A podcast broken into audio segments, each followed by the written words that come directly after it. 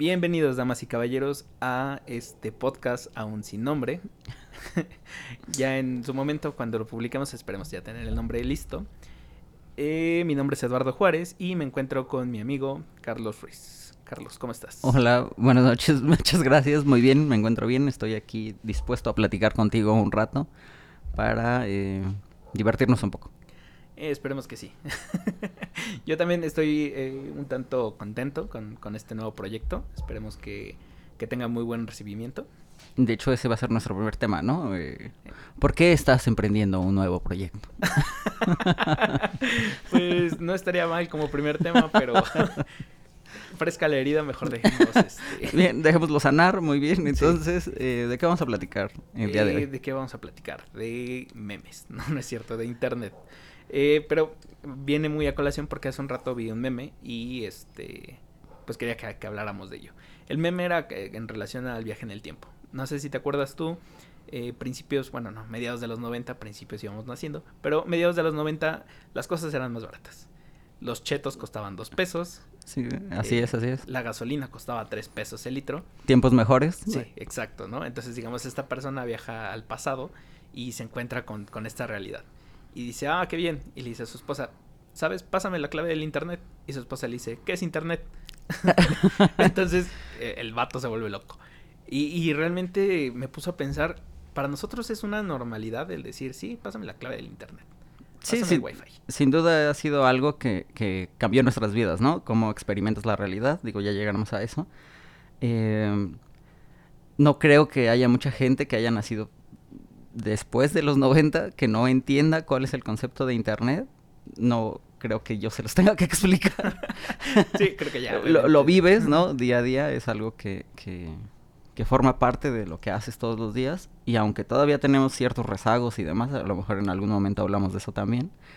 Eh, pues sí, la gran parte de la población, o una gran parte de la población, ya eh, eh consume la mayor parte de su tiempo en, internet, ¿no? claro. Eh, digo, ahora con la pandemia...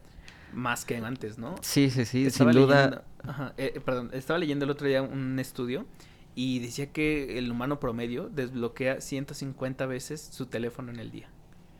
150. sí, el humano promedio. sí, o sea, ni siquiera tienes un problema de adicción, ¿no? Eso es, el estándar. Exacto. O sea, no te estoy diciendo que obviamente es una persona ya muy pegada, sino es un promedio.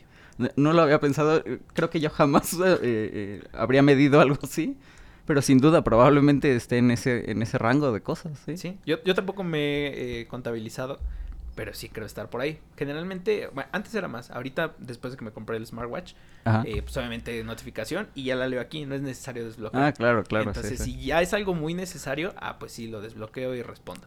Pero en pues, realidad no es que estés eh, utilizando tiempo para otras cosas, sino que estás haciendo más eficiente el tiempo que, claro, que utilizas, sí, ok. Sí, pues es, una manera de hacerlo más, más práctico. Sí, eh, sí, sin duda.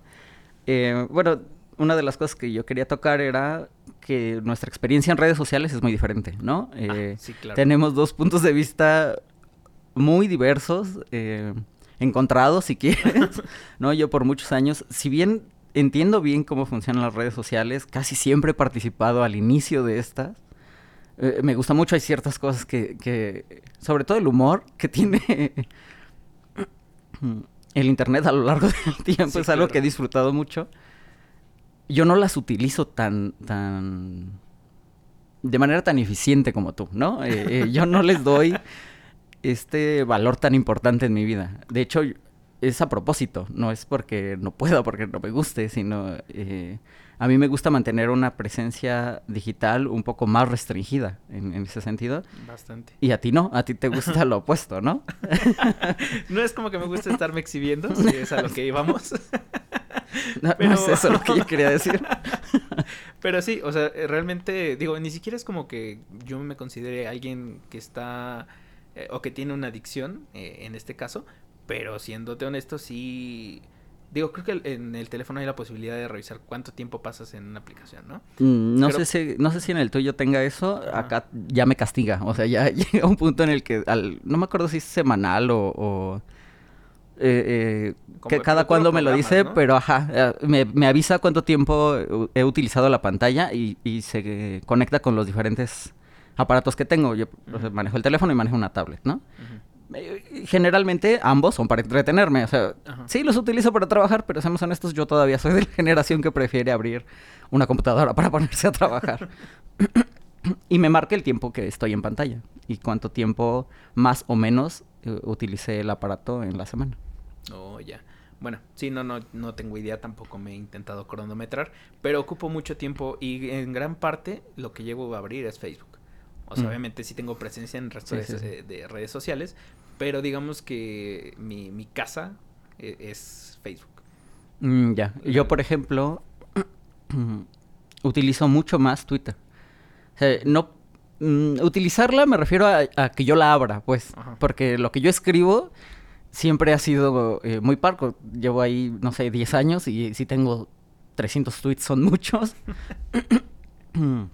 Y eso que en algún momento de mi vida trabajé con, esa red social. O sea, me, pidieron que, empezara a mover cierto contenido a través de, esa red social. Y de ahí han de ser la gran mayoría. me imagino que sí. Pero lo utilizo mucho para leer. No sé si tú has notado eso. Yo lo he visto con varias personas a, lo largo de, mi vida. Lo utilizan para enterarse de noticias. Esa es la manera en la que... Claro digo, a mí me parece conflictuante. Yo siempre lo, lo, pensé como un lugar para compartir una opinión sobre las noticias. ¿No? Pero ahora ya es directo, porque tienes ahí a los periódicos, ¿no? Animal Político tiene una cuenta y hace todos los días, en la mañana, te, te hace un recuento de de... lo que fue el día anterior. Ajá, sí, sí, sí, de las notas importantes, ¿no? Ajá. es complicado porque te puedes eh, meter en un segmento en el que a lo mejor no quisieras estar, ¿no? Claro. Eh, y es que, digamos, esto va muy en relación a lo que es, pues, el algoritmo con el que funcionan eh, estas aplicaciones. Yo realmente, pues, no, técnicamente no te sabría hablar de, pero digo, eh, igual, leyendo un poco me he dado cuenta de que, pues, funciona de más o menos de esta forma. el algoritmo va viendo cuáles son tus gustos y preferencias, qué es lo que te gusta ver, qué es lo que empiezas a, a consumir, y con base en eso dicen, ah, ok, te segmento en, tú eres, este blanco de ultraderecha o eres este chairo de izquierda. bueno, quizás fue una forma... Tú, siempre, lo, relacionas mucho a lo que tú vives, pero sí. sí, sí, eh, sí, tienes razón. Eh, lo que pasa es que el algoritmo lo que trata de hacer en todas las redes sociales, ¿no? Eh, es que estés más tiempo en esa red social, ¿no? Digo, por ejemplo, cuando hablas de Facebook, no nada más es Facebook sino es eh, WhatsApp, es Instagram, ¿no? Claro, todo eh, lo que es el dominio de Zuckerberg. Exactamente, sí, todas estas que han comprado, y pero tienen una idea muy clara de que lo que quieren hacer. Lo que quieren es que no salgas de, de, lo que ellos utilizan. Y sí hay eh, diferencias, ¿no? entre lo que te muestran de un lado y de otro y qué tan agresivo es, ¿no? Una de las cosas que ya platicamos en algún momento es de estas nuevas redes sociales, ¿no? Tú ah, no estabas muy convencido sobre TikTok, ¿no? Sí. Y, cómo, cómo se, se, maneja, cómo se ha desarrollado. Y yo lo que te decía es que te estás perdiendo de ciertas cosas. Porque más allá de, de los prejuicios que puedes tener, ¿no? De, de, lo que puede ser o no ser en tu, en tu imaginación, eh, ya puedes ver los números, ¿no? Oye, digo, también son estadísticas engañosas, ¿no? Por ejemplo, había una estadística donde hablan que en el mercado objetivo, ¿no? Que es la trampa, eh, TikTok tiene mucha más visibilidad que YouTube, ¿no? Que ya los están dejando atrás. Ok. Y en, cierto sentido también ha modificado esta red social como se manejan otras, que ha pasado en otro momento, ¿no? En algún momento en, en Snapchat tenías estos... Eh, pequeños videos que se borraban con el tiempo, ¿no? Y ahora los tienes en Instagram. Sí, las Insta ¿No? Ajá. Y así eh, muchas de las cosas que no pueden comprar, eventualmente las, las implementan en sus propias redes sociales, ¿no? Tú puedes ver videos cortos en, en YouTube. tiene ya una sección donde... exactamente. Ajá. Y lo único que te dice es que sí, sí les está pegando el, el, el uso de una nueva red social. Es que mira, mi, mi renuncia a tener TikTok empezó cuando, bueno, TikTok era o es chino, no estoy muy seguro. Eh, previamente se llamaba Magicali, Magical, Magical y luego punto LI, creo que era. Eh, te digo esto porque mi novia eh, tenía una cuenta en este, en esta, en esta aplicación. De hecho, así empezó su primer TikTok. Es, es buscó el video y lo subió, lo resubió. de hecho, ahora que, que ya, ya hizo un perfil, ¿no? Y ocasionalmente sube algo para entretenerse porque le gusta. Pues le gusta la aplicación, la realidad es esa. Y se dio cuenta que la vieja cuenta de la, de la otra empresa está dada de alta en TikTok. Ajá, ah, exactamente. Lo que pasa es que no puede acceder a ella. Mm, ya. Ok, bueno, o sea, te digo, inicia siendo China. Y yo digo, no sé, como que darle... Ah, porque también salió a colación esto de que eh, bueno, después de Cambridge Analytica, todo este eh, venta de tus datos. Cuando, se dieron cuenta del, verdadero problema que te puede meter eh, que alguien tenga tantos datos, ¿no? Exacto. O que alguien no solo tenga los datos, sino que sepa qué hacer, con, ellos. exactamente. Entonces fue así como de, ah, no sé si estoy muy seguro de darle todos esos datos al gobierno chino. Porque obviamente los, los permisos que te pedía, intenté instalarlo una vez y permiso para esto y permiso para el otro. Y dije, o sea, son demasiados permisos. Yo, yo, por ejemplo, una de las cosas que sí platiqué con algunos de mis amigos era que no lo hicieran. O sea, que estaban abiertamente, fue una noticia bastante sonada, estaban robándose tus datos. y, y no te estaban ni pidiendo permiso, ni, ni había una política de privacidad clara. Y aún si, si existía, pues estaban respaldados por el gobierno de China, ¿no? Entonces, pues no tenías como manera de decir que no, ¿no? el, decir que no era no instalarla, ¿no? No utilizarla. Exacto. Y sin embargo, me parece que la vetaron un tiempo en Estados Unidos, ¿no? Cuando salió esto de esta noticia y demás. Y la, eh, bueno, se abre para la venta y la termina comprando Microsoft, ¿no? En un porcentaje tal como para darle seguridad a la gente de, bueno, sí puede haber consecuencias, porque la manera en la que tú tratas con estas empresas es con eso. claro. Eh, eh, con consecuencias, que haya consecuencias, que en realidad nunca ha pasado, pero bueno, no sé. Pero te da más certeza que Tienes más seguridad de que... No sé, el, dueño sea este Microsoft, que obviamente es una empresa americana, a la cual obviamente el gobierno americano sí va a tener eh, pues más... Que era un gran movimiento, ¿no? Porque digo, Microsoft a lo mejor en la mente o en el imaginario de la gente ha quedado un poquito rezagado. Digo, sin duda sigue siendo eh, quien mueve la mayoría de los computadores de, del mundo, pero no lo consideras eh, cool como Apple, ¿no? Ah, o como Google o como Amazon, ¿no? que, que, todo el tiempo te están bombardeando con esto es el futuro, ¿no? Y compra acciones de Amazon por 100 dólares y ya esté multimillonario. No sé, creo que hay ya ads de que te van a dar un, un sueldo, un salario de los del de, obviamente, de tanto dinero que estás generando, ¿no? Que en realidad no funciona así, o sea, eh, tiene otras maneras de, hacerse, ¿no? Eh, sin duda, si quieres invertir dinero y tienes dinero para hacerlo, probablemente sea una buena idea hacerlo pero no de la manera en la que esta gente te lo, te lo promueve. Ajá, exactamente. Ah, sí, no, bueno, en, en cuanto a, a, esto de las ads, sí, yo no... Ah, bueno. Ahí estoy totalmente desconectado. Se me fue completamente el hilo. Eh, a lo que llevaba con esto de Microsoft es, una vez que lo compran, pues yo lo que pensé fue una noticia sonada, bueno, en, en donde yo consumo noticias o de la manera en la no, en mi algoritmo fue algo importante. Y, y platicándolo después con mis amigos, ellos me decían, pero es que no nos avisaste. Y yo, ¿qué te tengo que avisar? Fue noticia en todo el mundo. Pues sí, pero no, a todos los. Sí, sí, no, claro, me, quedó, me quedó muy claro que yo estaba inmerso también en mi propia burbuja, ¿no? Eh, eh, inmerso en mi propio contenidos e intereses, ¿no? Que es lo que te acercan todas estas redes sociales, ¿no? Para, para estar, para que estés más tiempo ahí. Y bueno, en ese caso ellos llegaron un poco tarde a TikTok, que digo, y te lo digo ahora, si lo quieres abrir de una vez y ponerte a subir TikToks, es el momento, siempre es un gran momento.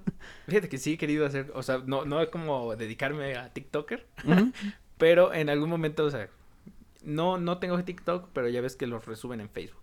Ajá, Entonces fue así como de, ah, se ve chido. Y dije yo, sí me gustaría un día hacer uno. Adelante, adelante. eh, pasa lo que pasa con el podcast, ¿no? En algún momento, no sé si a ti te ha pasado, por lo menos yo sí lo viví, alguno de mis amigos me dijo, oye, ¿sabes qué? Deberíamos de hacer un podcast, ¿no? Nosotros somos gente súper divertida. a, lo que yo, dije, mm, bueno, está bien, qué bueno, que, qué bueno, el autoestima es muy importante. Y, y ellos consideraban que ya era, o sea, que ya estaban los que deberían de estar. ¿Sí me explico? Esta idea de Si ya hay tantos, ¿para qué lo intento? exactamente, ¿no? Y que, y que detiene a mucha gente. Quieras Ajá. o no, sí los detiene. Sí. Porque no sé, o sea, no sé verdaderamente a qué aspiraban, porque yo los conocí, o los conocía a muchos de ellos, cuando muchas de estas redes sociales eran nada. Y nunca tuvieron este, este espíritu para crear cosas, ¿no? Y una vez que ya ven como un camino más eh, pavimentado, ¿no? Que ya tienen una idea más clara de cómo se hacen las cosas, porque alguien más lo hizo primero que ellos, aunque ya no se animan, ¿no? Y mm, yo siempre he creído que eso no es una gran idea, no es la mejor manera de, de, de pensarlo. Simple y sencillamente, si tienes algo que compartir, Pues pues, revisa, ¿no? Igual y hay alguien que quiere escucharte. Digo, esa es mi opinión. No, y de hecho sí, eh, alguna vez alguien me llegó a decir esto y eso es muy cierto. No hay nada nuevo bajo el sol. O sea, realmente, Mm. por ejemplo, eh, esta obra Macbeth, Ajá. pues básicamente es el Rey León, ¿sabes? Mm. O sea, eh, el Sí, estás reestructurando las Ajá, cosas, sí. Simplemente es de, pues, esa historia ya fue contada. Simplemente vamos a cambiarle detalles y vamos a hacerlo ahora con animalitos. Mm, De acuerdo, sí. Ajá. E- Entonces, eh, pues así te deberemos de, trabajar todos, ¿no? Por ejemplo, con lo del podcast, yo sí en algún momento pensé, ay, híjole, pero es que ya hay varios. Y también alguien me llegó a decir, hay más podcasts que gente que escucha podcasts. Y dije, bueno, probablemente sí, aquí en México. Mm, No creo. Bueno, no sé exactamente cuáles sean los números porque la realidad es que me metí en esto sin calcularlo previamente. No, lo hice con verdaderamente la intención de, de platicar con alguien con quien disfruto platicar y eventualmente compartir eso con otras personas. Claro. Ese es, desde mi particular punto de vista, el objetivo de, de esto. Eh, pero no, no estoy muy seguro. No sé cuáles sean los números, pero te aseguro que ese no es el caso. Porque cuando tú tienes un... un... ¿Lo podemos hablar de red social? Sí. O sea, porque YouTube es una red social. Claro. Cuando Sí. tienes un contenido más rico, atraes a más usuarios. Es decir, hay una razón por la que también eh, se apoya mucho a la gente que hace eh, este tipo de, contenido. de contenido, sobre todo cuando es nuevo, ¿no? Pareciera que, que mucha gente cree que no valoran a los creadores hasta que son muy grandes, ¿no? Cuando la realidad es que hay un grupo de, de- pues no a lo mejor muchas redes sociales, pero sí hay muchos segmentos para cosas, ¿no? Hablábamos del stream la vez pasada, del stream de juegos, ¿no? Donde no tienes que ser eh, eh, alguien enorme, ¿no? Para tener ingresos, si es lo que te preocupa, ¿no? O para tener una voz, que eso ya sería un poquito más claro. interesante, ¿no? Y, y- y tener una comunidad, ¿no? Que es algo, de verdad que es algo a lo que mucha gente aspiraba. Mucha de esta gente cuando empezó a hacer streams tenía problemas con la sociedad con la que se manejaba eh, eh, en su día a día, ¿no? Gente que tenía problemas de depresión, que no era bien valorada en la escuela, que no cumplía con todos los roles eh, que se esperan exactamente, ¿no? Y se dan cuenta, por eso, por eso es que son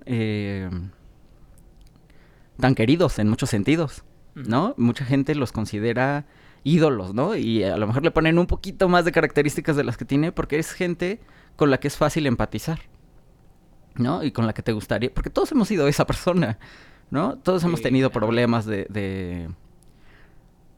¿Cómo, ¿Cómo llamarías a esto? Eh, Pues problemas sociales, no Ajá. sé exactamente. Sí, pues digo, eh, cada cabeza es un mundo y lo que para mí es un problema, para ti igual y no. Ah, bueno, ok, sí. Pero sí podría ser, obviamente, que tienen estas cuestiones ah, que no se sienten a gusto con algo. No estás bien adaptada, no estás bien adaptado, bien ajustado a, a- tu entorno, ¿no?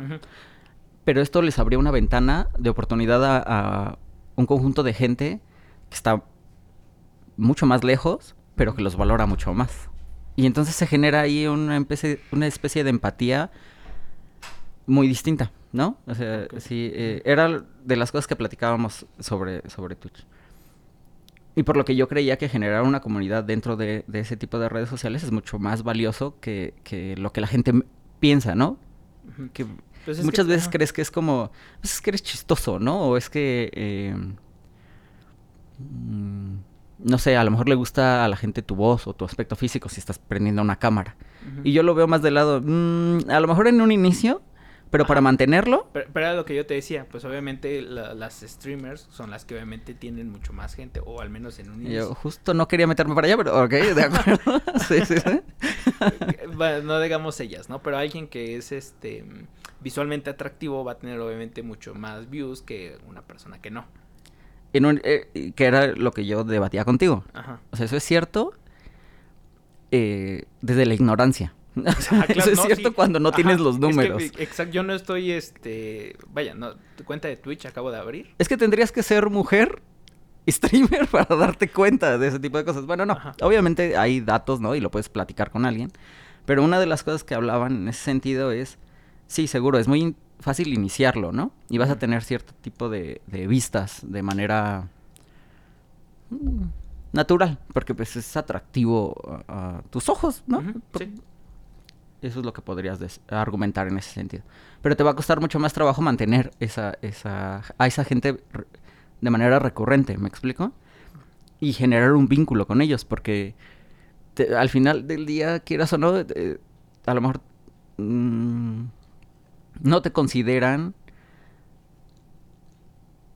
mm, de la misma manera que consideran a otras personas, ¿no? Digo, en este caso, hablando de, sexualidad, pues a alguien a quien no les atrae, ¿no? Sino que no, que no les atrae sexualmente, más bien, ¿no? Sí, yo creo que, en ese sentido tiene sus, sus, retos, tiene sus dificultades. Sin duda, también puedes ver gente que lo ha logrado, ¿no? Y que lo maneja de manera eh, muy habilidosa.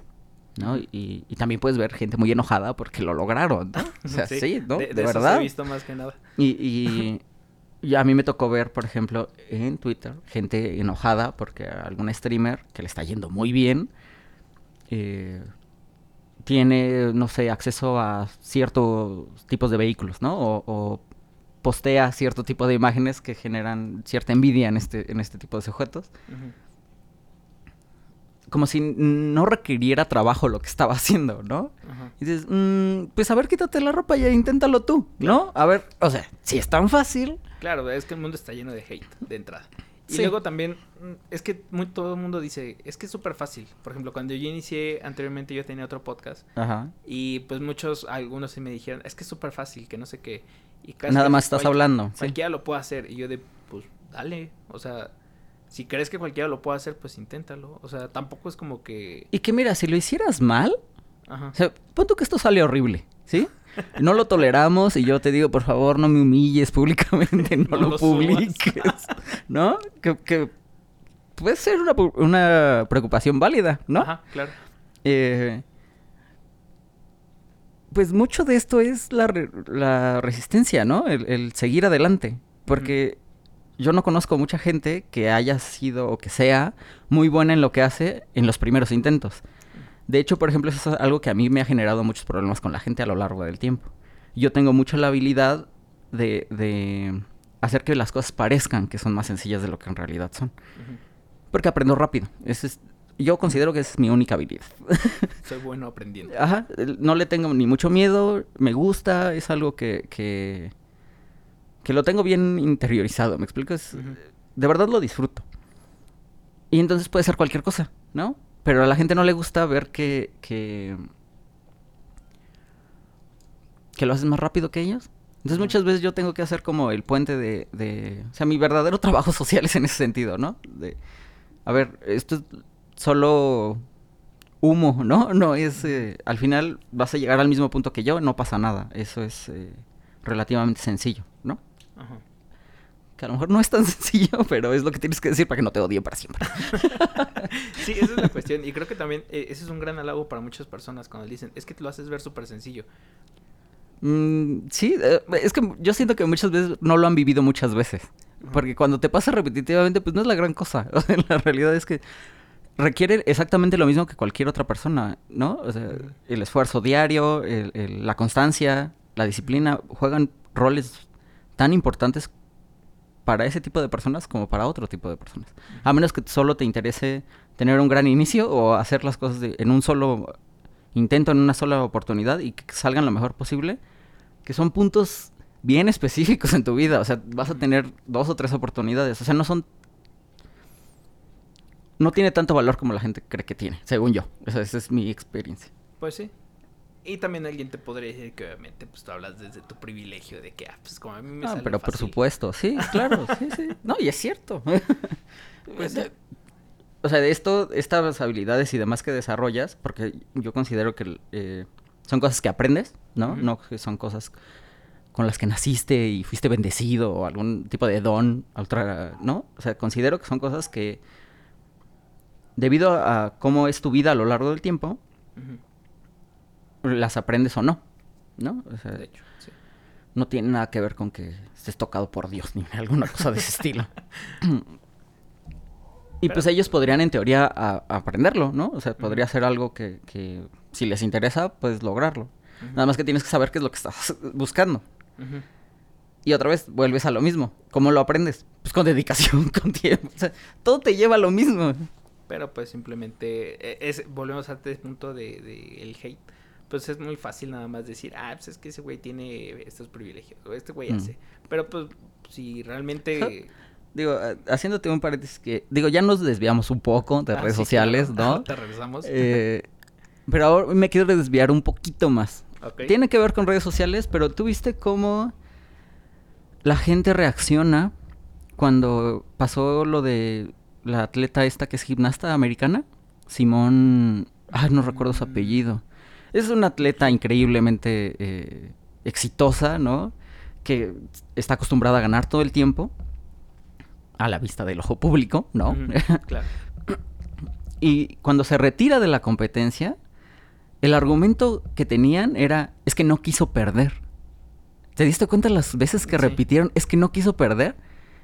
Y eso dice mucho más de la gente que está viéndola y que te está diciendo ese comentario que realmente de la gente que, digo, en su vida ha practicado algún deporte. Porque tú lo has vivido muchas veces. Claro. Lo vivimos juntos. Tú y yo hicimos deporte juntos. Pierdes muchas más veces de las que ganas. ¿no? Pero, pero también de, lo- de las derrotas se aprende. Claro, ¿no? Y, y te forma, ¿no? o sea, eso es lo que te hace un verdadero atleta. Estarás de acuerdo conmigo que ningún atleta que decida no competir, en su mente piensa que no perdió. No, sí, obvio. Como el equivalente a, pues medio gané, ¿no? sí. Perdiste. O sea, yo estoy seguro que si tú le preguntas a ella qué pasó en esa competencia cuando se retiró, perdió. Sí. Pero para la gente que lo observa, ellos piensan que si no lo haces, no estás No perdiendo. Ajá. ¿Sí me explico? O sea, Sí, sí, sí. es esta idea de, de, si no lo hago, no estoy fracasando. No, sí estás Sí, fracasando. o sea, es el peor fracaso, creo. sí. Cualquier atleta lo entiende, pero ellos no y lo demuestran en redes sociales. No, y, y deberías de haber visto la cantidad, por lo menos en, en- en mis redes sociales, fue muy grande la cantidad de, de- de gente comentando eso. Deja eso, algunos yo los conozco. Tengo que ir a hablar con ellos y explicarles, oye, y no intentarlo no es la manera, ese no es el camino. Pero, eh, bueno, en algún momento me llegaste a decir por qué eh, nos remontamos al año de 2018, Mm. elecciones en México, y yo debatía mucho en Facebook Ajá, con, gente que obviamente pensaba distinto a mí. Yo lo veía como una forma de, pues, mostrarles mi punto de vista y por qué yo creo que, que las cosas no eran como ellos creían. Y tú me decías, pero ¿por qué vas a ir por la vida educando gente? No es Ajá, exactamente es lo cierto. mismo en este caso, que, que vas y le dices, la cosa no es así. Ah, no, por eso dije, eh, o sea, mucha de esta gente sí yo la conozco. O sea, Ajá. sí ya es gente dentro de mi círculo. Ah, ok. Es gente a la que le tengo aprecio. Ah, ah, va. sí, me explico. O sea, Sí, yo no sí, bueno, quiero. yo también los conozco, pero sí, dentro de mi círculo no están. No, claro, ajá. No, pero, o sea, sí hay. Es que, te digo, esta manera de pensar está mucho más repartida de lo que en realidad te das cuenta. Y, y no debería de ser así. O sea, yo creo de verdad que a veces no valoran bien eh, sus propias capacidades. ¿Sí me explico? Ujú. ¿No? Y eso te lleva a problemas de depresión, a, a, mm, problemas de autoestima, ¿no? Claro. Y, Pero, con, pero no se reflejan de manera sencilla. O sea, no es algo que hables todo el tiempo. De repente los puedes agarrar en, eh, tristes en algún momento, ¿no? Y, y puedes tratar de platicar con ellos. Pero ahí me quedó muy claro eh, de que ellos consideran que no eh, intentar las cosas es una manera de evadir el fracaso. Y Digo, suena, a lo mejor ya cuando lo pones plano, ¿no? Y yo te lo estoy explicando, suena mucho más grave de lo que en realidad es, ¿no? Porque muchas veces lo único que necesitas para hacer algo es, eh, es que alguien se anime a hacerlo contigo, ¿no? Eso es, eso es una de las maneras de motivarte más sencillas que existen. Claro, es como de voy a ir al gym, ah, pero necesito un amigo de gym. ¿Y, cuántas veces ha pasado, no? o sea, es algo de lo, creo, de las cosas más comunes. Eh, por ejemplo, yo tengo un amigo al que le, que le tiene mucho miedo a las vacunas, ¿no? Y lo que me dijo es, pues vamos, ¿no? Vamos juntos. Ajá, exacto.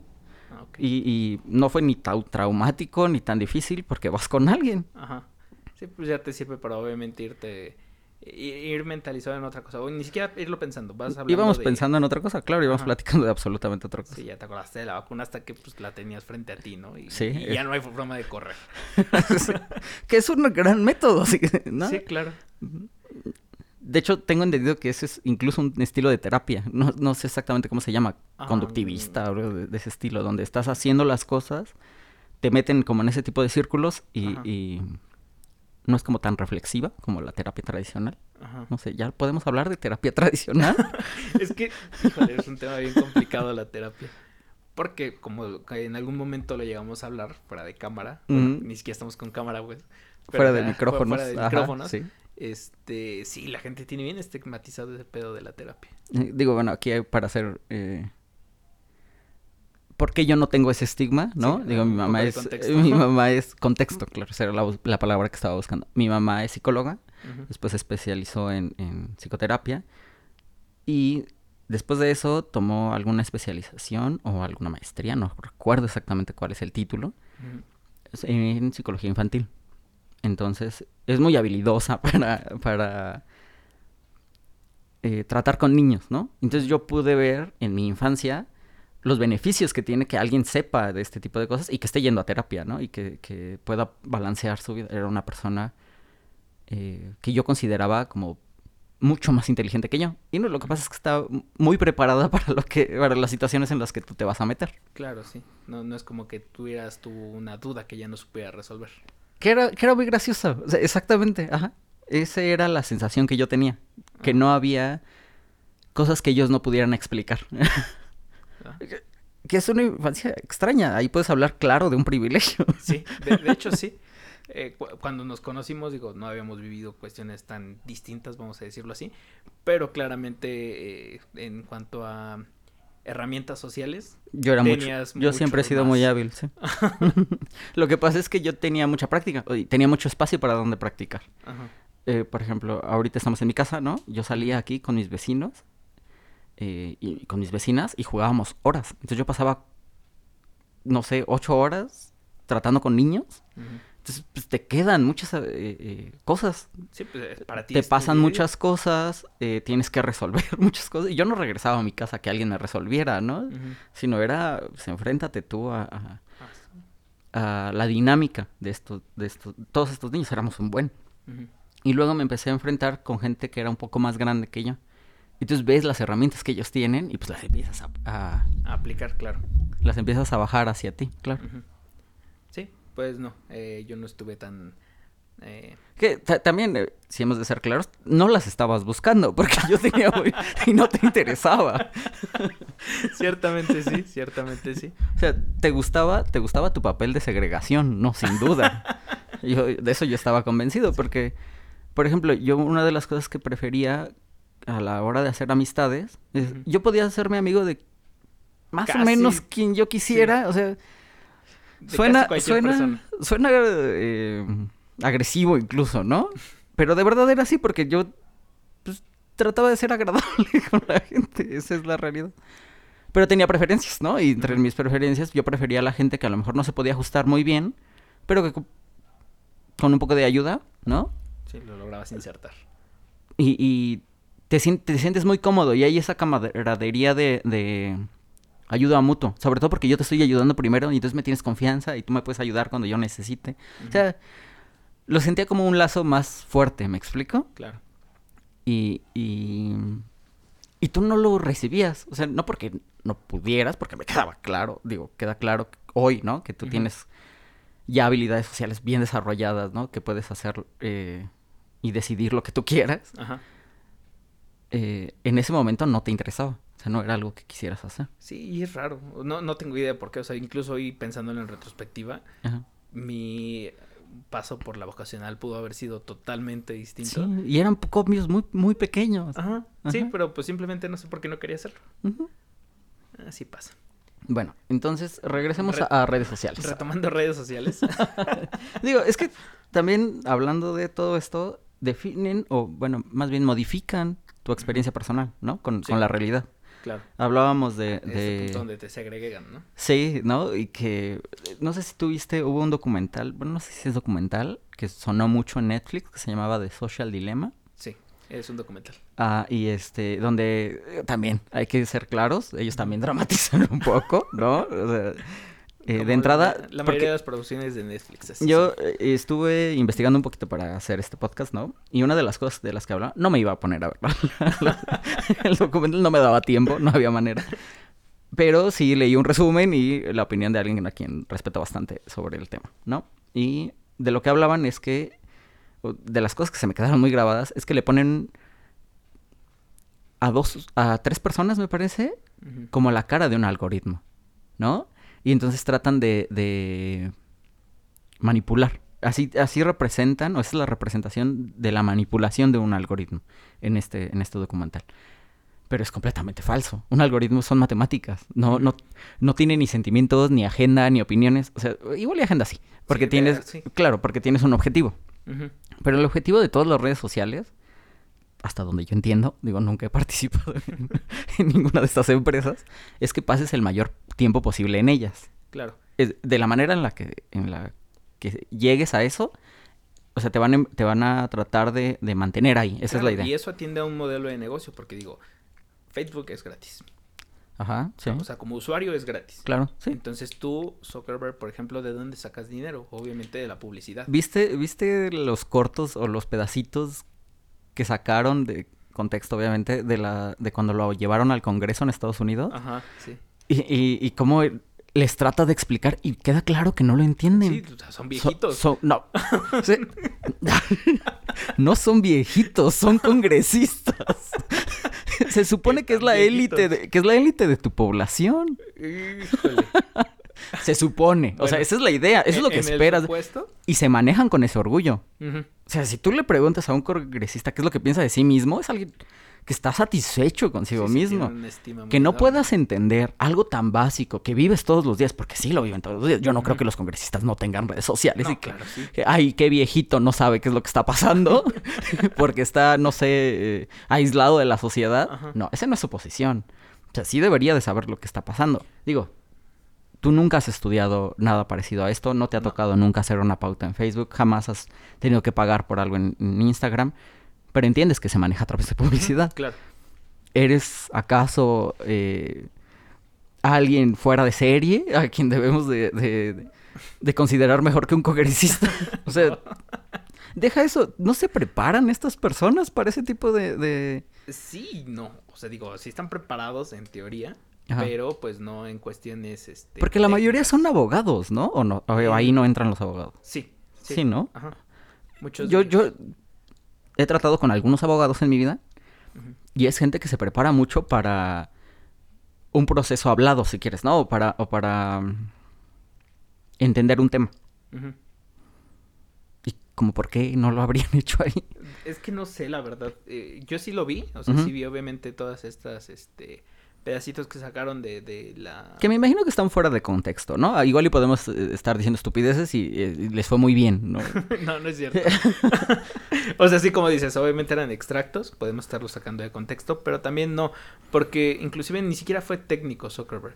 Intentó hacerlo lo más eh, digerible posible Ah. para que obviamente sus respuestas fueran más cortas y obviamente eso fue una estrategia legal. Claro. Obviamente le dijeron, tienes que ser este, digo, si te pones a, a ahondar en, en tecnicismos, suponiendo que estas personas estuvieran preparados por tecnicismos, pudieron haberlo eh, cachado infraganti en alguna cosa. Entonces simplemente... Que en realidad ellos no estaban haciendo nada. Ah, no. O sea, porque... eh, por lo que tengo entendido, era por lo de Cambridge Analytica, Ajá. ¿no? O sea, por eso llegó a... a- Ah, a Congreso, sí. No sé exactamente qué es lo que le estaban preguntando, qué era lo que querían saber. Pero por lo que yo entiendo es, le diste datos a alguien que le, que le, dio una ventaja electoral muy grande, ¿no? o sea, eh, y no era válido porque estaban...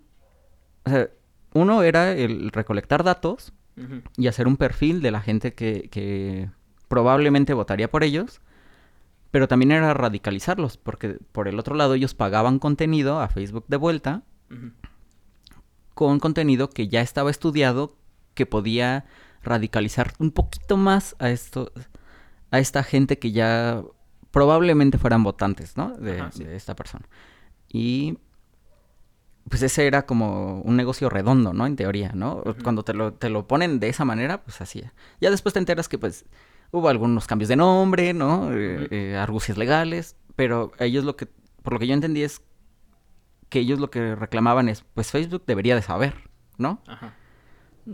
Pues no, estoy tan seguro, pero bueno, o, sea, no, es un ser omnisciente como saber Yo entiendo que ellos a lo mejor creen que es este, ¿no? Eh, a lo mejor el brazo duro del gobierno, no sé qué piensen ellos. Sí, no tienen ideas muy... muy Ajá, pero, pero no, según yo esos negocios no los revisas con ese nivel de detalle, por lo que yo entiendo. como ya fue, digo, si hubiera sido incluso una elección local, no se le hubiera dado tanto foco pero al ser obviamente una elección nacional, pues fue donde tomó el foco. Luego, eh, quisieron, este, pues sí, o sea, obviamente esta entrevista fue como para ver de qué te podemos acusar. Entonces, al no tener como tal, pues sí, penalizado el influenciar gente para que tome una decisión. No hay leyes contra eso, ¿sí? No, hay leyes. Entonces, pues puta, entonces, ¿cómo, cómo te, te castigamos? Entonces empezaron a preguntarle de dónde viene el dinero y de dónde esto. ¿Tú cómo ganas? Ajá, claro. Porque obviamente pues tenían que buscar de dónde. Porque sí, o sea, por influenciar gente, eh, digo, eso es algo tan viejo como el mundo y no hay una Pero pero por ejemplo, me cuesta trabajo que no, que no haya leyes que lo castiguen. Digo, hace poquito yo hice un examen de diseño gráfico, ¿no? Estoy tratando de, de darle por ahí. Y una de las cosas que que se me hizo graciosa en el diseño gráfico de todos los diseños, es el que menos se valora a sí mismo. El que no tiene como muy claro quién es, a dónde va, qué es lo que pasa. Porque es relativamente reciente, eh, más o menos, ¿no? Digo, si lo comparas con la arquitectura. Si lo comparas con la arquitectura, bueno. sí, claro. ¿No? la arquitectura hace más de dos mil años. Son, son cosas distintas, pero las ideas de diseño y demás pues, no son tan, tan viejas, ¿no? Y una de las cosas que ellos decían, o de las cosas que se me hicieron graciosas, es que el, mal diseño no ha matado a nadie, ¿no? Es una de las frases que tienen. Y otras que en realidad no es tan importante, como si estuvieran haciendo basura. Que, digo, a lo mejor habrá un debate sobre si realmente estás haciendo cosas que generan valor o no, o qué tanto, eh, qué tanta vida útil tiene lo que estás generando. Pero por otro lado también puedes argumentar que hay marcas que han trascendido el paso de los años. ¿No? De muchos años. O sea, que han visto gobiernos ir y venir y ahí están. Y el diseño gráfico que mantienen es el mismo. es exactamente el mismo. Retoque, pero... Generalmente son las que más lo mantienen, ¿no? Bueno. Y esto me, me causaba gracia porque en la propaganda nazi tenían reclutados a diseñadores gráficos muy habilidosos. O sea, no sé si sean unos, digo, no hay eh, información tan a la mano, me tendría que meter verdaderamente a investigar sobre eso. Pero si tú ves los pósters que se manejaban en los Olímpicos estos que fueron ahí en, Berlín, estás hablando de gente que se tomaba la propaganda y la publicidad bien en serio. O sea, hay una razón por la que los uniformes de, de los nazis son tan atractivos. O sea, no no se lo tomaban a la, a la ligera. Claro, o sea, sí había diseño atrás de ellos. Y con un par de errores más y con que alguien no se hubiera puesto de acuerdo. ¿Sí me explico? O sea, estaríamos hablando otra historia. o sea, sí tiene verdaderas repercusiones en, en, a gran escala. ¿Me explico? O sea, porque pareciera que fuera... Eh, eso no importa. Sí importa. O sea, sí tiene y, y no... A lo que iba es, me parece muy difícil que no esté regulada la, la propaganda nazi, por ejemplo. ¿No? Que me imagino que tiene que ver con discursos de odio, ¿no? Ajá, bueno, o sea, en ese aspecto sí entraría más, porque eh, los discursos de odio sí están penados y obviamente, bueno, no es tanto como que sea una pena, es una sanción. Sanción, ajá, es más como en el ámbito civil que en el penal, Pero sí, obviamente, incluso Twitter, por ejemplo, ya obviamente censura todos estos. Bueno, no, no Twitter, la mayoría de las aplicaciones. De las... Ah, vimos censurado a un presidente. Ajá, claro. ¿No? O sea, eso quiere decir que se lo están tratando de tomar en serio. O sea, o ese es el mensaje que quieren que tengas. Claro. Aunque seguramente pues se les pasan muchas cosas, ¿no? y si quieres hablar de injusticia, probablemente tengamos que invitar a alguien más, ¿no? Y, que nos pueda platicar más de este tipo de cosas, porque sí, tengo entendido que es bastante más serio de lo que... Sí, claro, nosotros lo hablamos desde pues nuestra perspectiva. Ajá, exactamente. Más cómica sí. que realmente alguien que sí está eh, viviendo cierta este, discriminación o... Ajá.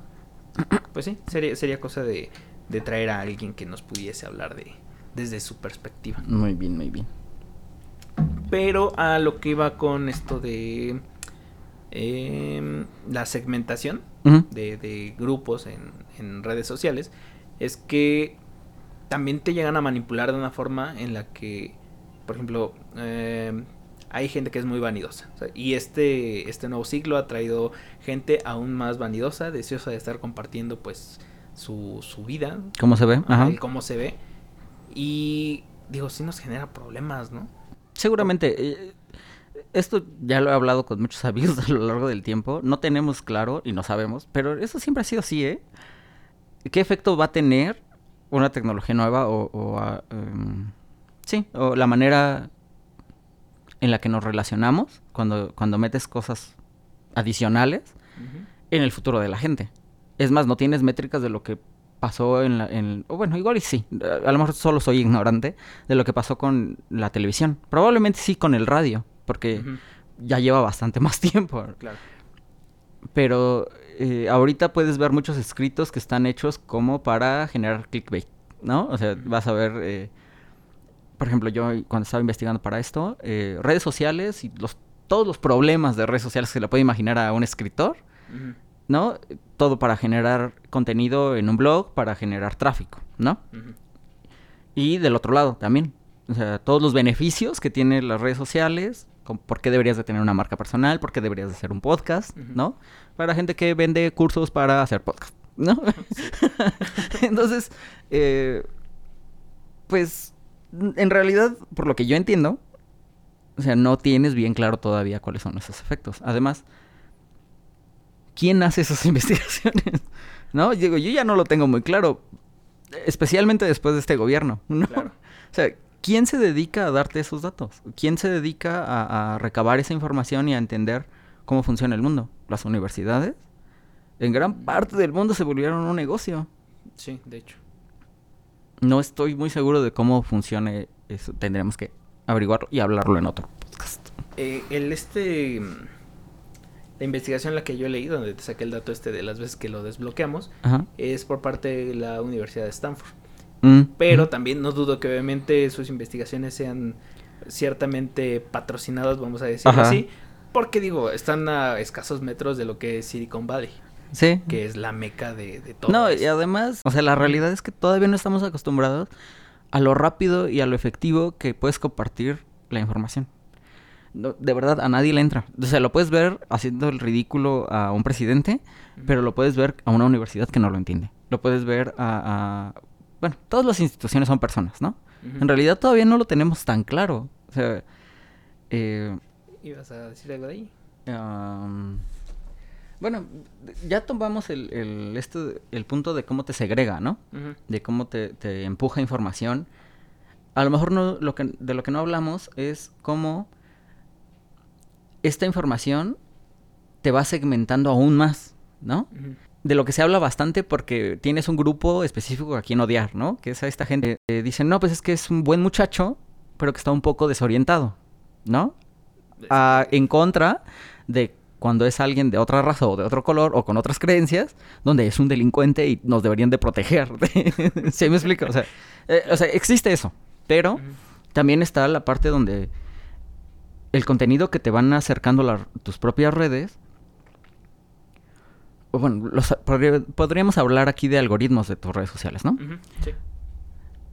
Te pueden ir radicalizando cada vez más. Claro, todo va en cuestión de cómo lo alimentes al algoritmo. Pero tú también tienes, exactamente, tú también tienes que ser lo suficientemente responsable, o en este caso, revisar lo que tus hijos están haciendo, no digo si son gente mucho más chica, para ver que no se te, vaya de no se te vaya de balance tan, tan difícil. En este caso yo he tenido problemas últimamente, porque por ejemplo, yo nunca he sido una persona que se considere de derecha. Jamás en mi vida. yo eh, sí, no, tía católica, no, nunca he sido, nunca he sido. Lo que pasa es que parezco tía católica. sí, o sea, si tú preguntas eh, a la gente que no me conoce tanto, incluso a la gente que ya me conoce un poco más, eh, los adjetivos son, eres muy duro, eres una persona eh, muy tajante, ¿no? consideras la honestidad un valor increíble, mm, más o menos, o sea, en realidad, a mí me cuesta trabajo ahora consumir cosas de izquierda. En México, muy difícil, muy difícil, se fue al carajo la izquierda, tienen una idea ridícula de, lo que es apoyar a alguien de izquierda, que yo no considero que tengamos un presidente de izquierda, desde ningún punto de vista. Yo no considero que sea un tipo nacionalista, no sé qué carajo esté haciendo, no tengo una idea clara de lo que está pasando con, con, con su gobierno, no sé si él la tenga. o sea, eh, fuera de, de la campaña, no veo nada que tenga sentido. ¿Se me explica? O sea, pero ellos se, se identifican como, como progresistas, ¿no? Digo, diario tienes que, lo, que llama a la oposición conservadores, ¿no? Y, y deja eso, vamos a hilarlo hacia redes sociales. Consumir izquierda dentro de redes sociales en México se ha hecho súper complicado. Eh, o sea, yo no estoy de acuerdo con, con la gente que es eh, eh, provida, desde ningún punto de vista me gustaría que respetaran los derechos de, mis amigos en, el LGBT, ¿no? Preferiría eh, políticas mucho más progresistas, la verdad es que sí. Pero no hay nadie, o sea, no hay nadie. Eh, eh, tienes o la locura de un lado o la locura del otro. Y, y, entonces te van a decir, ¿no? O tienes gente que dice, ah, pues es que entonces el centro, ¿no? Y la tibieza y el no, no definir, no. O sea, quiero, o sea, preferiría tender hacia la izquierda, pero con gente que no fuera estúpida. O sea, esa es, francamente la realidad. Tienes a sus intelectuales tratando de justificar las cosas, sacan los números, hacen las investigaciones, las modifican. Tú y yo hemos modificado muchas cosas para, para acercar a alguien a una idea, ¿no? Cabrón. Es manipulación, por y duro. Yo lo que hago cuando pasa eso en mi vida personal es decirte abiertamente que te estoy manipulando. ¿Sí?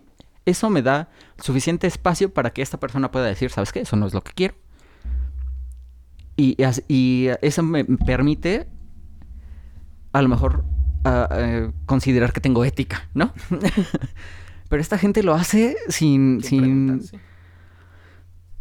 Informarte. Híjole, sin vergüenza. O sea, eh, y me ha costado mucho el salirme de de, de estas personas que, que, todo el tiempo se están quejando del gobierno, pero que claramente tienen ideas que no son compatibles con lo que yo creo y con lo que yo pienso. O sea, tampoco por eso eh, eh, me llevo bien con Felipe Calderón. sí me gustan las cubas, pero no me gusta matar, no me gusta matar gente a la primera de cambio. O sea, prefiero otro tipo de política, si quieres, ¿no? O sea, yo no digo que no haya, o sea, que los odie, ¿no? O que considero que es un borracho eh, genocida, creo que es lo que le dicen. No, o sea, considero que tomas decisiones y tienes que cargar con ellas. Pero también considero que ellos tienen un, discurso y una agenda y que debería de existir del otro lado para generar contrapeso. Ya no tienes ningún contrapeso en redes sociales. Si tú buscas uno, si hoy te metes a mi, a mi feed de Twitter, vas a encontrar que, que poco a poco me he ido saliendo de la gente que tiene una opinión política porque no encuentro eh, eh, nada con lo que me identifique y no creo que nada más sea yo. No. Pero sí estoy un poco decepcionado de lo que, de lo que veo en redes sociales últimamente, sobre todo en ese aspecto. Eh, digo, hay otras cosas que me gustan mucho más, que me parecen muy agradables, pero en, política sí me parece que estamos muy golpeados. Y en este caso, eh, en, cuestión de redes sociales, mm. ¿cómo vences el algoritmo? O sea, uno tendría que hacer Ah, ya. cambios. ¿Qué es lo que yo hacía, no? Lo que te ajá. decía. Pues yo empiezo a sacar a, a gente de, de- de- o que sigo, o por ejemplo en YouTube de- que, que estoy suscrito, ¿no? O en diferentes. Y aunque haya cosas que me gustan de ese contenido, me aparto de ellas. O sea, pero es que esto lo hago de manera consciente. No porque, no porque yo ya no quiera ver de- eh, lo que están haciendo, sino porque ya es demasiado. el- O sea, quiero que me, quiero que me empujes a otra cosa diferente. ¿Sí me explico? Quiero, quiero ver otro, o- algo que sea distinto. Y también lo busco. O sea, eh, que tú le metas al buscador, bien poquita gente lo debe de hacer ya. Sí, es lo que quiero decir. Es que también, pues realmente, tú estás diciendo yo conscientemente, pero mucha gente no está consciente siquiera de, de cómo funciona o opera todo esto. Ajá. Más o menos, ¿no? Sí se dan cuenta. Yo no conozco a nadie que la use cierto tiempo y no se dé cuenta que le, le van como Sugiriendo. sugiriendo cosas. Sí, lo entienden, claro, pero por supuesto. Lo que pasa es que a lo mejor no saben cómo o por qué. Ujú. No sé, el otro día me comentabas algo de eh, TikTok y se me hizo una forma distinta de hacer las cosas. Que obviamente su algoritmo no funciona como de que, ah, te va a gustar esto, sino que, Ajá. ah, tienes que ver esto, velo. Sí, son un poquito más estrictos, ¿no? Son Ajá. mucho más duros y como que tienen una idea más clara de, de, de cómo hacer un negocio a más largo plazo. Eso es lo que me parece que hace un poquito la diferencia. Porque, por ejemplo, te banea eh, después de que te mueve un, un, un video eh, que se hace muy popular, como que de- a los siguientes videos deben ser pocos, o sea, debe ser poco tiempo, estoy seguro que no lo hacen, eh, eh, o sea, no lo hacen agresivo como para que te puedas quejar, pero no le dan la misma, la misma fuerza. Y eso hace o los obliga a utilizar a otro creador y empujarte su contenido. No, el estigma que tiene TikTok es que solo hay este Bailes. muchachas bailando, ¿no? Porque por alguna razón hombres bailando no hay, que sí hay, pero Son los menos. Ajá, sí. Y este. Ese es el, el prejuicio que tienes. Pero si tú lo empiezas a utilizar y pasas esos videos sin verlos, en cuestión de horas ya no los estás viendo. Ya estás viendo otro tipo de contenido. Y fíjate, yo tengo en TikTok mucha más actividad que en cualquier otra red social. A estas personas que te comentaba hace un rato que les dije que ya podían entrar porque Microsoft ya eh, tenía ahí metido dinero y demás que a lo mejor podría ser agradable para ellos que lo utilizaran, con ellos comparto muchos videos. O sea, en toda mi vida yo he compartido muy pocas cosas a través de redes sociales. A nivel personal, ¿no? En una charla, digo, si no nos estuviéramos grabando, probablemente también lo hubiera hablado contigo, ¿no? ¿Sabes Sí. qué? Esto es muy divertido. Yo mismo te lo hubiera enseñado. Pero muchos eh, músicos ya toman en cuenta a TikTok para las composiciones que hacen. ¿Por qué? Porque ahorita lo que pasa es que se hace popular en TikTok, se hace un trend, ¿no? Se, se hace viral, podemos hablar de que se hace viral. Sí. Y de ahí el radio la jala. Y, y entonces, para hacer una canción exitosa, pues supongo que lo que importa es qué tanto le guste o no a un muchacho que va a hacer un TikTok. Entonces, básicamente, como creador ahora tienes que, que bueno, siempre ha sido así, ¿no? Ver qué Sí. es lo que está de moda Claro, y sí. con base en eso es que es- haces tu composición. Ahora, pues bueno, tienes que hacer que 30, 40 segundos de algo que le agrade a Es un minuto, es un minuto. Un minuto, según yo. Ajá. más o menos un minuto, para que obviamente la compartan. Sí, tiene lógica. Pues, pues, es marketing. Yo estoy seguro que todavía Spotify sigue siendo eh, una manera de consumir música muy fuerte. ¿no? Digo, a mí no me gusta el stream de música, pero domina. O sea, yo, por ejemplo, cuando estuve trabajando con gente mucho más chica, no, o sea, si había alguien que no tuviera cuenta de Spotify, eh, se sentían mal por él. O sea, de verdad, de verdad. Y, y- y yo siempre lo consideré mm, torpe. Mm, yo no creía mucho en eso, ¿me explico? Pues, Yo lo que hago es que tengo un adblocker en YouTube y lo dejo correr Ajá, es, ¿Sí me bueno, es que, por O sea, ejemplo, Esa era la manera en la que yo consumía música, Ajá. ¿no? Y digo, si me gusta mucho, pues probablemente la compre. ujú, Pero, no sé, a lo mejor tiene que ver con que yo todavía tengo más este instinto de tener cosas, ¿no? ujú. Me resulta a mí interesante. Spotify, eh, digo, ahí es donde tengo playlists, tengo toda mi música, por así decirlo. Pero sí, sí, por ejemplo, hoy estoy como, no sé qué escuchar, pero tengo en la mente una canción, ocupo YouTube Music. Porque Mm. obviamente, pues su algoritmo es mejor. Entonces, si por ejemplo pongo esta canción y ya me empezaba su radio, está mucho más. Que generalmente cuando alguien me pregunta por qué no utilizo Spotify, jamás me le voy a dar una explicación tan larga como la que te estoy dando. De no, pues para mí es una estupidez y no me gusta y considero que eso no tiene valor, ¿no? Y demás. No, generalmente lo que les digo es eso. Yo prefiero el algoritmo de YouTube, es mucho más eh, Eficiente. eficiente. para mis gustos. Porque incluso ya si lo haces para mis gustos, entonces la, la conversación pues, se hace inexistente en ese sentido. Ok. Entonces tú también has notado esto, que, que es un poco mejor para... Sí, para claro. ti. Igual y seguramente es por edad. Sí, estoy seguro que tiene algo que ver. ¿Ya estamos viejos acaso? Como, como dices el otro día, que a los de 30 son a los que nadie quiere. Ah, sí, sí, eso es cierto. todos. Eso me hizo mucha gracia. Tengo ya casi todos mis amigos tienen 30 años o están por cumplir 30 años. Y se nota, se nota ese, como que no se sienten muy a gusto. Es como una segunda adolescencia, ¿no? Eso es que los ves medio perdidos. Digo, cada quien lo, lo, lo maneja de manera diferente, completamente diferente. ¿No? Hay gente que exagera, que es demasiado feliz, ¿no? Ya sabes, todo, toda la fiesta de la adolescencia, pero ahora, ¿no? Con, Ajá, con o sea, dinero. Exactamente. Y este. Y una de las cosas que veía es que sí, nadie, a nadie los. No te, si- no te sabes ajustar. Que es justo la adolescencia, ¿no? No, no tienes como muy claro de dónde, en dónde ¿De estás. dónde ya no eres un niño, pero todavía no eres eh, un adulto joven, ¿no? Bueno. Y acá pa- pasa lo mismo, porque no eres todavía tan viejo, ¿no? En este caso era, creo que era un estandopero americano, claro, que hablaba que si tú le comentas tus achaques a la gente Más, más, grande, vie- más ajá. grande que tú, te va a decir, ah, ese es tu verdadero par de rodillas, esa es la frase con la que remata. Y este, y si tú hablas con la gente más joven, pues para ellos eres un anciano, ¿no? no, de- Sí. de verdad, eh, una de las cosas que me hizo mucha gracia en la semana, digo, creo que ya van dos semanas de eso, es que fui a nadar y me pidieron que le llevara un dulce a otro de mis compañeros, a varios, porque eh, nos ganaron una competencia, ¿no? Ujú. Ah, ah, ese era, esa es la situación. Ujú. Yo las llevé, a diferencia de la mayoría de la gente que la debería de llevar, y me llevé dos. Entonces le di una a, a un muchacho que tendrá unos 14 años, ¿no? Digo, yo lo considero pequeño, lo considero joven. Eh, y luego le pedí a ese mismo muchacho que le pasara otra de las paletas que yo tenía a un muchachito más allá que tenía, lo que tiene 18, máximo 19 años, ¿no? Y cuando se la pasa, le dice, señor, le dan esto. me causó mucha gracia. La realidad es que estaba yo ahí, estaban ellos, que son los más jovencitos, Ujú. y estaban otros eh, adultos, ¿no? Entre esos 30, 40, tengo gente que ya hace triatlón, ¿no? Y, y demás.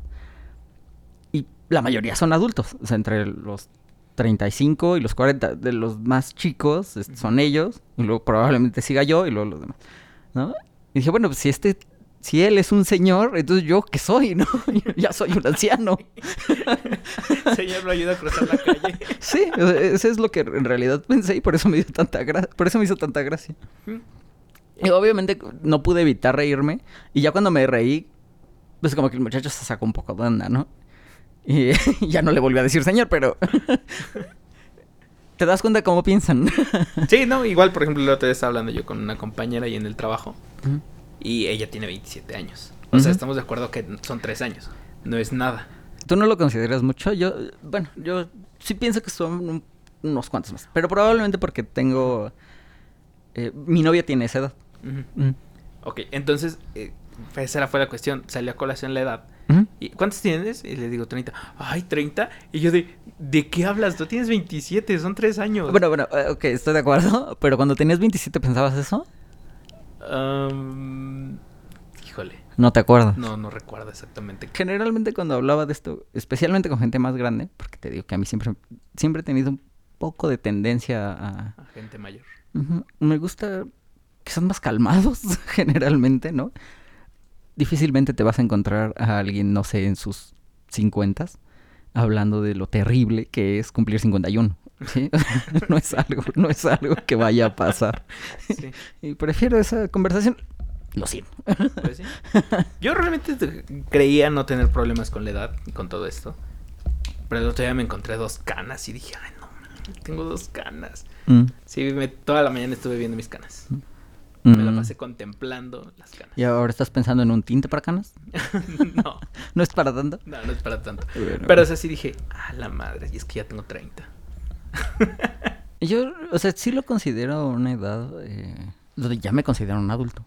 No todavía eh, los 25, los 26, todavía consideraba que yo era eh, pues, medio guay para... eh, Seguramente lo sigo siendo, pero...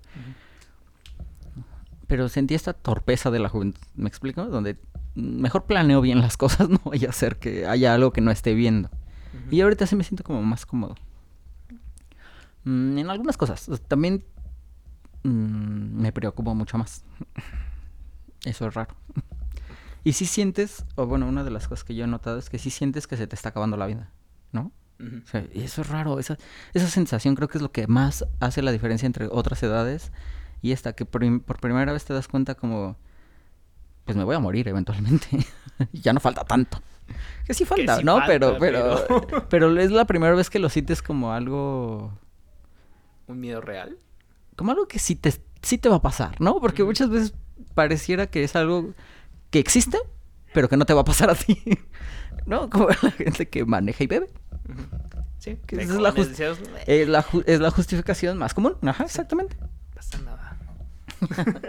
No, no, te van a- no te va a pasar nada. Es ma- manejas mejor, manejas mejor. ¿Qué otra cosa nos dijeron alguna vez? Sí, sí, lo de manejas mejor es como el más común. Pues bueno, ya va siendo como buen tiempo de, de terminarlo. ¿Listo? Ya Sí. tenemos lo que necesitamos. Al parecer sí, como para el primer episodio. Bueno, pues espero que la gente haya disfrutado de escucharnos, si es que nos están escuchando. si no, pues los invitamos a escucharnos.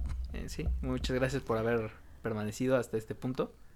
Y bueno, les agradecemos y algo más que agregar. Mm, Nada más. Bueno, suscríbanse y nos vemos en el siguiente episodio. Hasta luego. Bye.